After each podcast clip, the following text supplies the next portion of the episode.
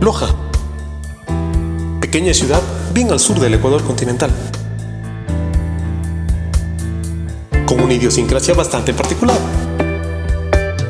Los invito a conocer el singular punto de vista de lo que ocurre en el mundo a través de la mirada de uno de sus habitantes. Soy Franz Selly. Bienvenidos a El Mundo Visto desde Loja. Comenzamos. Donald Trump, 73 años. Pocos saben esto, pero mide un metro con 90 centímetros. No es poco, ¿ah? Multimillonario, que forjó su fortuna a través del emprendimiento, producción de televisión, producción de cine, inversiones en bienes raíces, propietario del concurso de Miss Universo, sí, recuerdo eso. Además, tiene un título universitario en ciencias económicas. Todo esto que dije, unido a tener un pensamiento republicano de cepa, eh, ha formado parte del proceso que lleva a este caballero a convertirse en el 45 presidente de los Estados Unidos de Norteamérica. Esto en el 2017. En fin, todas estas cosas que les digo las pueden investigar googleando, ¿no? Pero bien sirven como información y para dar un marco o un contexto a lo que quiero decir de este señor. Bien, no lo sé, años atrás pareció una broma eh, y hasta fue parodiado en series cómicas como Los Simpson, recuerdo esto, el que llegara a ser presidente de los Estados Unidos. Esto muestra lo poco probable y hasta ridículo que era para la sociedad de aquel tiempo que un tipo de estos, o de estas características más bien, eh, llegue a comandar un país.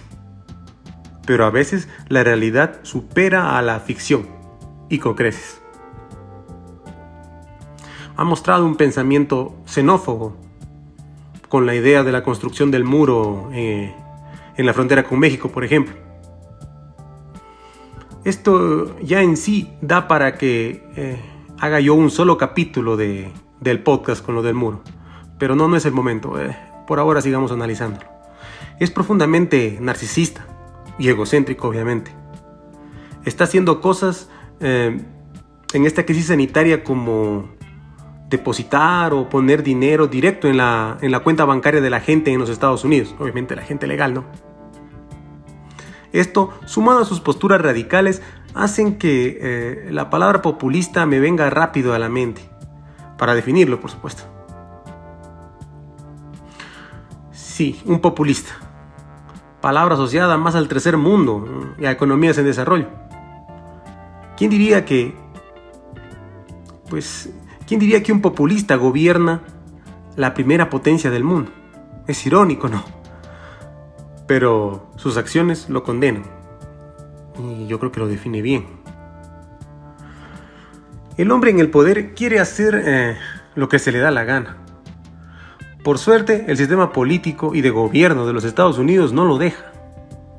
Y le ponen su estate quieto, le, le ponen las trabas necesarias para que el hombre eh, pues eh, no, no, no debe de qué hablar con sus actitudes ni con, ni con su forma de manejarse en el gobierno. Eh, el hombre siempre trata de saltarse de procesos, de imponer su voluntad, de hacerlo a su antojo. Por ello es que todas estas prácticas lo único que hacen es eh, hacerme creer que el populismo es la mejor palabra que lo define. Bueno, bueno pero, pero no todo es mal podría rescatar eh, que en su faceta eh, de empresario exitoso, el tipo sacó una profunda convicción para ser ejecutivo. Lo es, es muy ejecutivo.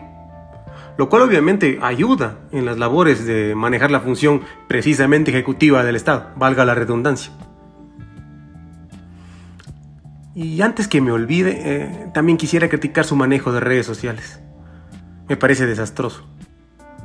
Me parece muy suelto de palabras, especialmente en su cuenta de, Twitter. Y a veces me da, que a veces me da vergüenza ajena, la verdad. Bien, desde que asumió, yo podría decir que pensé que, en conjunto con su contraparte, obviamente, del norte de Corea, Mr. Kim Jong-un, iban a provocar el final del mundo o que el final del mundo se acercaba. Por suerte para el planeta, a pesar de las cosas que han hecho estos dos, la Tierra sigue girando, pues. Y con el pasar del tiempo, Trump se convertirá en solo una historia tragicómica, creo. Una de las que, tantas o pocas, contaremos a las futuras generaciones. Bien, hasta aquí lo que quiero decir. Gracias. Bien amigos, eso ha sido todo en El Mundo Visto desde Loja. Infinitas gracias por escuchar el podcast. Si les gustó, síguenos sintonizando en esta plataforma. Abrazo y hasta la próxima.